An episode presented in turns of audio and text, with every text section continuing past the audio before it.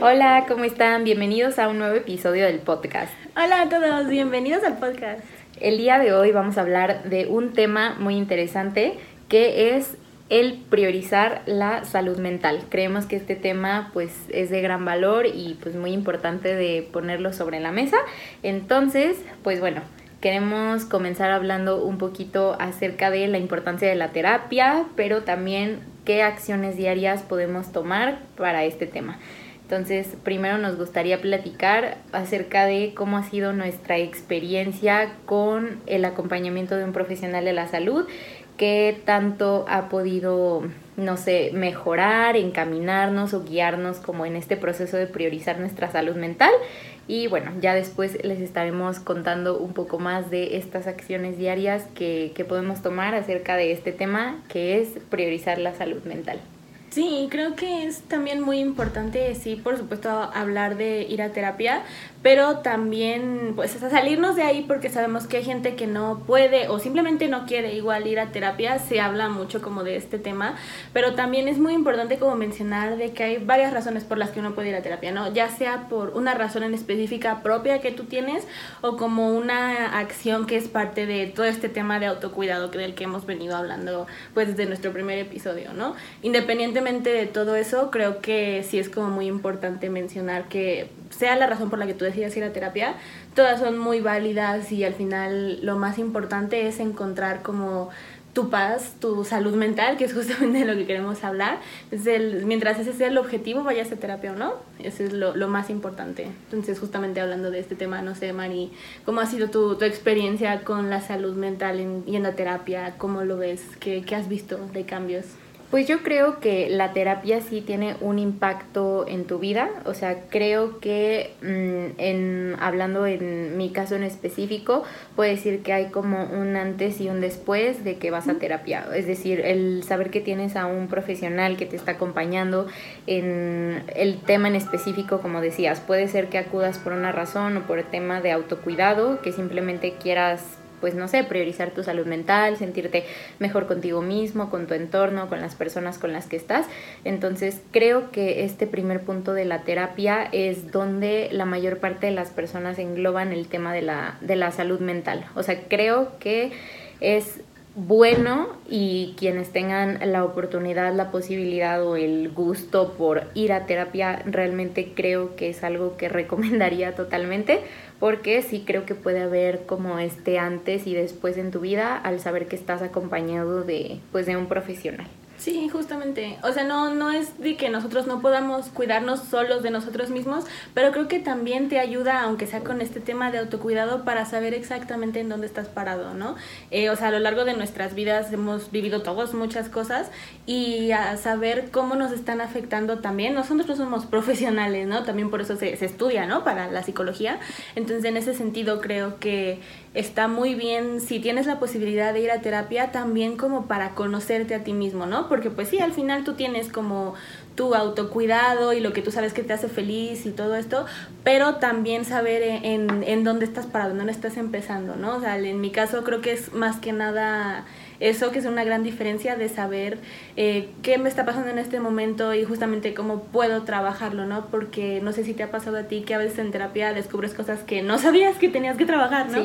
Entonces, justamente creo que es más que nada como el mejor apoyo que puedes tener, de tener la posibilidad, obviamente, de conocerte principalmente, ¿no? Y en dado caso de que tengas como algunos detallitos que trabajar, cómo, ¿no? Porque no todos trabajamos de la misma manera, ¿no? Lo que te funciona a ti a lo mejor no me funciona a mí y así. Creo que eso es lo que más he aprendido yendo yo a terapia en este caso, que es más que nada conocerme a mí misma, ¿no? Creo que sería como mi mejor experiencia en terapia. Sí, justamente creo que coincido contigo en el tema de que te terminas conociendo a ti mismo, porque muchas veces a lo mejor y tú piensas que ves las cosas de una forma, pero ya que lo interiorizas y que literalmente vas más allá de lo superficial, o sea, creo que puedes llegar a conocerte mejor, entender más por qué te gustan ciertas cosas, por qué quieres ciertas cosas, por qué otras cosas no te gustan, o sea, incluso encontrar el tema de límites, o no lo sé, creo que es como, yo lo vería como una guía, porque al final tú eres quien toma la acción de lo que sucede en esa sesión. Es decir, esa, esa sesión es únicamente para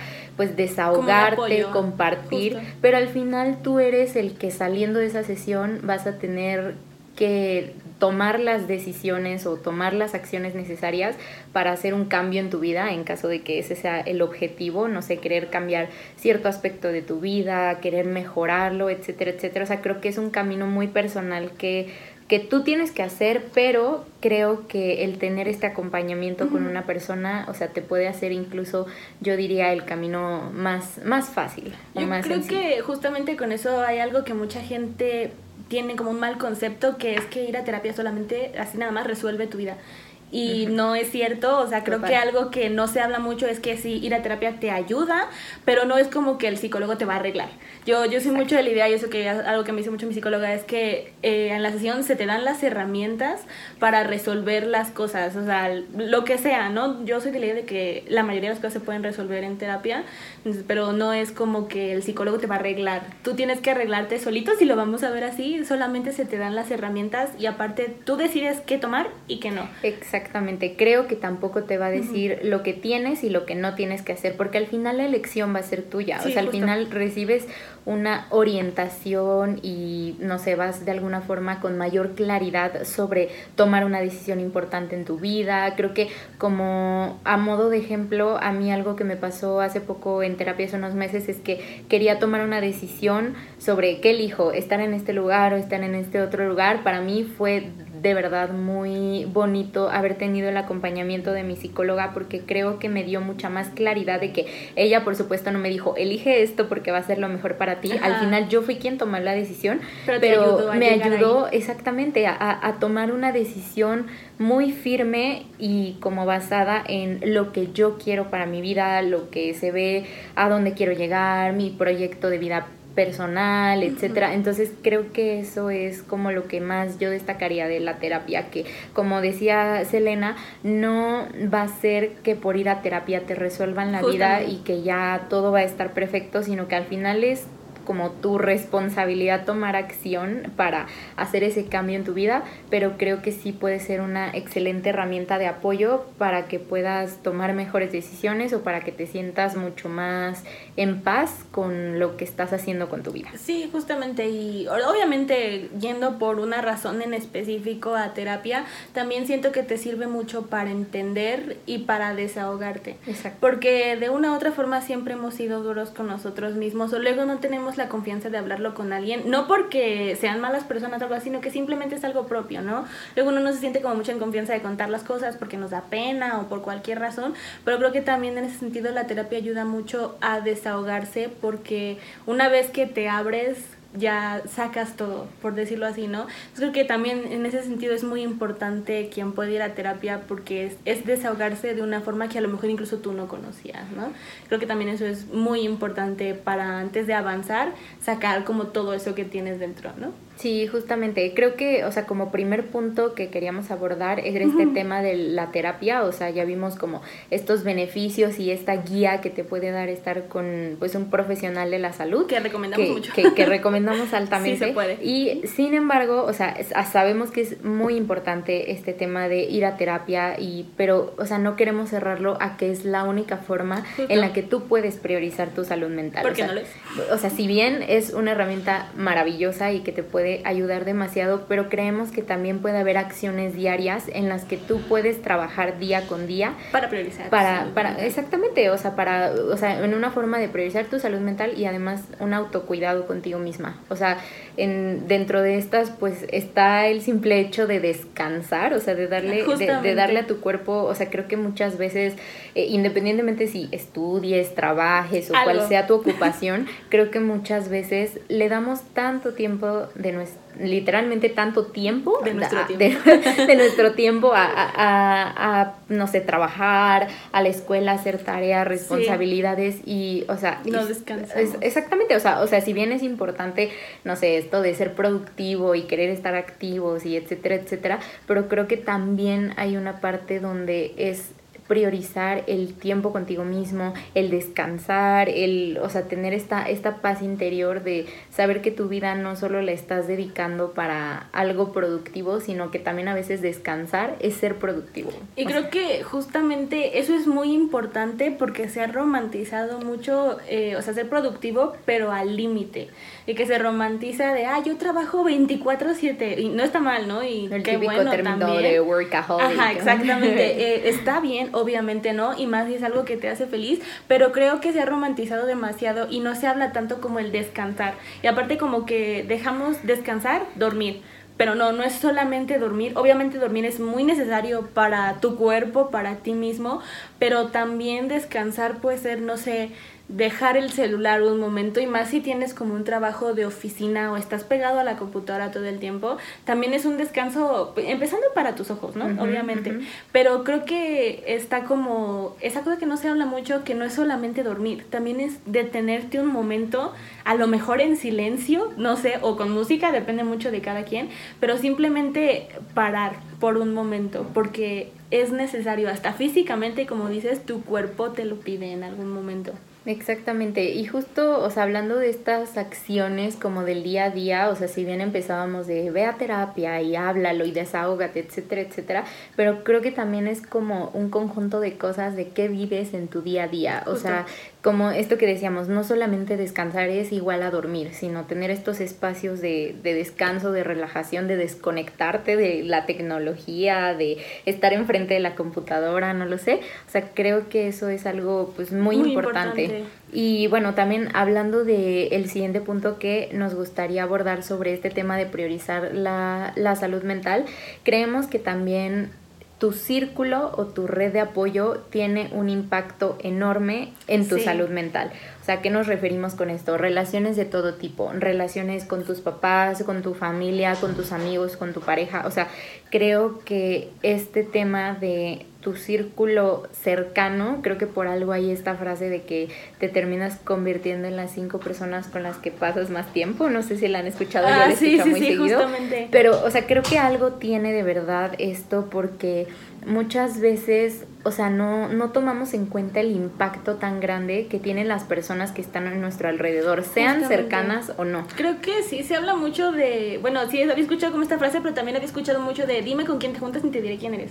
O sea, de, de tu círculo de una u otra forma termina influyendo en ti de la forma en la que tú quieras verlo. Si tú tienes amigos que están orgullosos de ti, que siempre te motivan o que cuando estás triste siempre están ahí, se sienten como un impulso, ¿no? Al contrario de si tú tienes un círculo, pues no es que no te apoye, pero como que no los sientas tan presentes, a lo mejor no te gusta contar las cosas que te pasan porque sientes que no lo van a entender. Eso también dice mucho como, como tú tomas las cosas, porque al no hablarlo con alguien, obviamente no en el sentido terapéutico, sino simplemente contarle a alguien, oye, ¿qué crees? Estoy triste, estoy cansado, simplemente, como que eso hace que te guardes mucho las cosas y al final eso tampoco está bien, ¿no? Creo que justamente por eso tiene que ver de yo soy mis amigos, de mis amigos son muy afectivos conmigo, a lo mejor no hablamos mucho, pero cuando hablamos siempre estamos ahí, también depende mucho cómo lo lleves tú y también pues si es recíproco, ¿no? Cómo lo lleven ellos, ¿no? Sí, exactamente. O sea, creo que hablando de la parte de amistades que podrían ser más cercanas, o sea, creo que sí. O sea, al final puedes tener amigos, no sé, que te eleven, que te hagan sentir mejor. Sin embargo, creo que también, y esto no hablando específicamente de los amigos, Ajá, sino en general, por eso, relación. por eso decía que muchas veces no solamente es las cinco personas con las que más convives, pero no quiere decir que esas personas son precisamente tu familia, tus amigos. Puede ser personas que a lo mejor y ni lo notes, pero no sé, tus compañeros de trabajo, tus tu compañeros de pareja, escuela, no lo sé. Y, y, y es como identificar si estas personas que están a tu alrededor te están sumando o simplemente de alguna forma te están estancando o te están, no sé, poniendo el pie de alguna forma. Y a lo mejor y no es algo es personal. Exactamente, o sea, no, no queremos decirlo en una forma de, ay, es que te envidia o ay, es Tus que quiere... tóxicos, tíralos, Mm, no. Sí, no, sino más bien que a lo mejor y inconscientemente en sí el ambiente, no sé, hay un ambiente de conformismo, Justo. hay un ambiente de, no, pues yo, o sea, aquí estoy bien, o sea, como, como típica zona de confort, o sea, y que Y no eso al final tiene un impacto, o sea, sí, o sea, no, no, no, categor- no categorizándolo si es bueno o malo o si está bien o mal, sino que al final es como que influye en tu vida. O sea, eso es a lo que quiero llegar, que al final esta red de apoyo, estas personas de las que te rodeas, al final van a tener un impacto en tu vida. Entonces creo que también es, en aterrizándolo a este punto de priorizar la salud mental, es decir, cómo se encuentra mi red de apoyo o cómo se encuentran las personas de las que me suelo rodear en mi día a día, en mi cotidianidad. Estas personas me están sumando para ser mi mejor versión o me están de alguna forma limitando consciente o inconscientemente. Entonces creo que ahí es como de hacer ese análisis y, saber si es momento, no sé, de a lo mejor y tomar distancia de ciertas personas o al contrario, reconocer a estas personas eh, y pues saber que, que, que es un impulso mutuo, ¿no? O sea que tanto como tu red de apoyo puede ser un impulso para ti, tanto como tú puedes ser una, un impulso para alguien más. Yo creo que de ahí son como varias cosas, o sea, es importante, creo, reconocer, porque a veces el amor que tenemos hacia nuestro círculo, lo, que sea que eso signifique, a veces no nos deja darnos cuenta de, por ejemplo, estas personas ya no me suman, o estas personas al contrario, no, me están restando, y justamente porque los queremos mucho, que también tener sentimientos no es malo, sino todo lo contrario, a veces nos cuesta mucho trabajo admitir que estas personas no nos están aportando algo o que al contrario nos están aportando mucho, que tampoco es como hay que definir, como decías Mari, en buenos y malos, no, no hay que definirlo así, o sea, a lo mejor no te están aportando ni te están restando, pero también tú estás bien con eso, tú estás bien en que yo estoy triste y ellos pues no me están ayudando en absoluto, tú estás bien con eso también, porque tú puedes aportar lo que tú quieras a ellos cuando están tristes, pero si no es mutuo, tú estás bien con eso, si es así, pues cada quien, ¿no? Pero si tú sientes que no estás recibiendo lo mismo que estás dando, incluso hasta te llegas a sentir como excluido, también hay que prestar mucha atención, ¿no? Y justamente por esta parte del cariño y es mucho más fácil decir, ah, es que mis amigos no me están aportando, los voy a dejar. Es mucho más fácil decirlo que hacerlo. Obviamente no, no pensamos que es algo súper fácil de hacer, pero sí es muy importante darnos cuenta porque muchas veces ya lo sabemos, pero no queremos admitirlo. Entonces, en ese caso creo que es, también es muy importante tomar como ese paso valiente de admitir que estas personas ya no me están sumando o al contrario, estas personas me están sumando mucho y yo no me había dado cuenta, ¿no? Que es, es muy importante como darnos, darnos cuenta de qué papel tiene justamente esta red de apoyo al día porque no es solamente como en los momentos malos, también es en los momentos buenos. Y si estas personas de la nada te dicen, ay, estoy muy orgulloso de ti, no, se siente súper bonito, ¿no? Pero si, si tú estás triste y tú le dices a una persona por estar triste, es que siento que nunca voy a triunfar, y dicen, es que nunca vamos a triunfar, no, no pues qué motivación, gracias. ¿Sabes? Entonces creo que también tiene mucho que ver en tú observar, tú admitir qué, qué está bien para ti y qué no. Sí, y creo que también aquí entra un concepto muy importante que es el tema de los límites, que no es precisamente el tema que vamos a abordar hoy, pero creo que justo está esto de, ya que identificaste si esto te está como elevando o te está estancando, pues sobre eso marcar ciertos límites, ¿no? O sea, y creo que va más allá de simplemente solo personas, o sea, hablemos de todo, hábitos, o sea, tantas cosas que pueden ser, o sea, incluso límites contigo mismo, o sea, decir, ¿por qué me estoy permitiendo no sé, seguir esta rutina que, no, me, está haciendo bien, exacto. O sea, hablemos desde la pereza, desde cosas que a lo mejor y sabes que tú mismo estás permitiendo y que no te estás poniendo ese límite de no, ya basta. Este, o sea, se siente muy cómodo estar, no sé, muy a gusto sin hacer nada, echando la flojera, pero esto no me está llevando a donde yo quiero llegar. Entonces, o sea, creo que es un punto de poner límites, pero, o sea, sí con esto que hablábamos del círculo externo, pero también a veces con uno mismo. Sí, también de cómo reaccionas tú con los demás, porque a lo mejor y no sé, los amigos son muy buena onda, siguiendo como esta parte de la red de apoyo, pero tú no sabes cómo tomar eso de regreso, ¿no? O justamente de una rutina donde no te está aportando nada, ¿tú cómo estás reaccionando a esto? Justamente te quedas ahí en tu zona de confort o sales o qué es lo que haces. También es mucho trabajo interno, por decirlo así. Sí, totalmente. Y, o sea, creo que además de este tema de, de la red de apoyo, o sea, creo que viene un, un tema relacionado que es el cómo yo estoy reaccionando ante las circunstancias que me rodean, es decir, cómo es mi ambiente laboral, cómo es mi ambiente con mi familia, cómo es mi relación con mis amigos, cómo es, o sea, cualquier punto que quieras aterrizarlo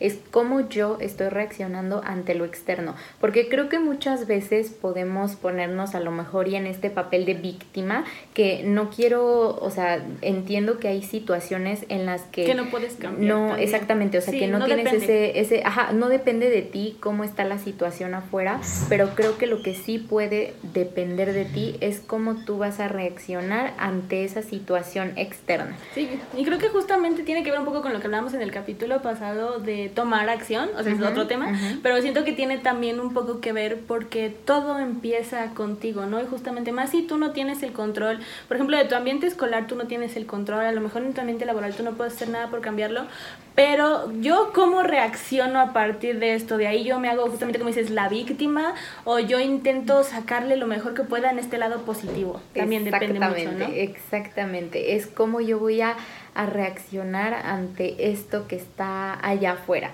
O sea, puede, puede que sea, como, como decías bien, o sea, puede que yo me ponga en un papel de, ay, pero es que pues no, no se puede, ¿cómo voy a hacerlo así si todo está mal? O cómo voy a tomarlo como un, es una oportunidad de si ya vi que de esta forma no está funcionando, ¿qué pues, hago ahora? ¿qué hago ahora? Exacto. O sea, creo que eso es importante. No solo quedarse a lo mejor en un papel de víctima, decimos, empatizando con que puede haber muchas situaciones donde igual y te está afectando lo externo y es completamente entendible, pero es de nuevo volver a decir, ¿cómo le hago para que esta situación no, no, no ponerme en el papel de víctima, sino como yo qué hago al respecto con esta situación? Y creo que en este sentido también es muy importante aceptar que no tenemos el control sobre todo, porque muchas veces luego nos sentimos mal por cómo reaccionó esta persona y lo que nos hizo esta persona, pero el problema, entre comillas, aquí es que nosotros no tenemos el control de cómo reaccionaron los demás.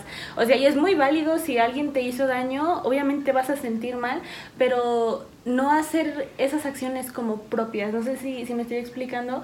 De alguien me hizo esto, pero yo no me puedo hacer responsable de que esa persona actuó así. Yo hice lo que pude dentro de mi contexto, porque justamente a tiene que ver un poco con los límites yo hice lo que pude, eh, pero pues esta persona hizo esto, tampoco me voy a hacer responsable de sus acciones, no, no, no puedes cargar con todo, aunque quisieras, no se puede. Sí, como no cargar con las acciones de los demás, o exactamente, o sea, como de decir, eh, si esta persona tomó estas decisiones, no sé, de apartarse de tu vida, decir, sabes que ya no quiero ser tu amigo, ya no quiero estar contigo, etcétera, etcétera, pues, o sea, es parte entender que esa es la decisión de la otra persona y es de nuevo volviendo al tema de cómo reaccionamos ante, ante el pues, ante lo externo. En este caso, no es tu responsabilidad y no está bajo tu control la reacción, la decisión de otra persona, pero sí está en tu control decidir cómo tomas eso, o sea, verlo como una nueva oportunidad, como decir, bueno, pues no lo sé, un comienzo desde cero o de la forma en la que tú la quieras ver. O sea, creo que aquí lo importante es no encasillarse en la actitud o en la decisión que tomó otra persona, sino en tú qué vas a hacer con esa información y cómo le vas a sacar el mejor provecho o cómo vas, o sea, más allá de cómo yo voy a ganar o cómo yo voy a, hacer como así, es más bien como, yo? ¿qué hago yo para sentir paz y para sentirme a gusto con la vida que tengo. Que obviamente eso no significa que no puedas estar triste. Obviamente también es muy importante validar los sentimientos que tú tienes y si en ese momento tú quieres llorar hasta quedarte dormido, hazlo. O sea, tampoco es, está mal, no estamos diciendo de puro optimismo siempre. Y no, eh, eso es irreal. Es muy irreal porque tú no puedes ser feliz todo el tiempo y más si, si te lastiman, no puedes tomarlo siempre como algo bueno es también aceptar tus sentimientos, porque creo que se tiene mucho esta idea de que, ay, me hicieron daño, si yo actúo normal y no me duele, es porque yo soy muy, muy chido, ¿no? O sea, no, también parte de ser cuidadoso contigo mismo en apreciar tu salud mental es aceptar los sentimientos conforme vienen. Y también eso tiene que ver con que el proceso no es lineal. No hay mucha gente que piensa que, no sé, ya pasaron tres meses de esta situación que cambió mi vida, ya no estoy triste y si un día estoy triste es que estoy muy mal. O sea, no, no es un proceso lineal de que triste todo el tiempo y después feliz todo el tiempo. No, o sea, un día incluso puedes estar muy bien, el día siguiente puedes estar mal y eso no está mal, o sea, tiene que ver con tu proceso. Que no estás sanando. Justamente, o sea, el sanar no es lineal y pueden pasar meses y años incluso y va a seguir pasando lo mismo porque al fin y al cabo el proceso nunca termina, no en el mal sentido, sino en el sentido de que todo sigue, todo continúa y tener esta parte de es que estoy feliz y otro día estoy triste tampoco hay que ser duro con uno mismo de que es que tengo que ser feliz todo el tiempo no no no se puede aunque se quisiese pero también es muy importante toda esta parte de yo acepto que hice lo, lo que mejor pude y también acepto las acciones de los demás porque no puedes vivir siempre eh, con las acciones que hicieron los demás porque al fin y al cabo por algo las hicieron no no sabemos por qué pero al fin lo hicieron por una razón, ¿no? Sí, no, me encanta, totalmente de acuerdo. O sea, creo que hiciste como un, un resumen de como este último punto. Y, y sí, o sea, exactamente, no podemos tener el control sobre las decisiones o sobre las acciones de las otras personas. Eso no quiere decir que no nos va a lastimar a lo mejor y lo que otra persona decide hacer o no lo sé. O sea, pero al final es como de, bueno, abrazo mis emociones, abrazo el sentirme triste, abrazo el sentir incluso enojo, la emoción que sea que, que, que esté sintiendo en ese momento, pero creo que también es aprender a, a no clavarte y, y, avanzar, exactamente, estar en paz, o sea, como de decir, no, no satanicemos tampoco el de, no, no puedes estar triste, o no, siempre tiene que ser, como decías, positivismo tóxico, todo es perfecto, o sea, no, es aceptar las emociones que te están llegando, abrazarlas, permitirte sentirlas, pero una vez procesadas, pues literalmente... Hacer paz. ajá, y, seguir, o sea, avanzar, o sea, no, no dejar que un episodio en tu vida, a lo mejor y, no sé, des, traumático, tal vez no tan feo, pero que al final te impactó en tu vida, por supuesto que es algo que requiere trabajarlo, pero está en ti la decisión si quieres seguir ahí, por así decirlo, estancado o seguir pensando en esa misma situación o decidir sanarla y avanzar. Justamente, y es mucho de hacer paz contigo mismo también, porque mucha gente luego se recrimina de, ay, es que si yo hubiera actuado así, yo hubiera actuado así.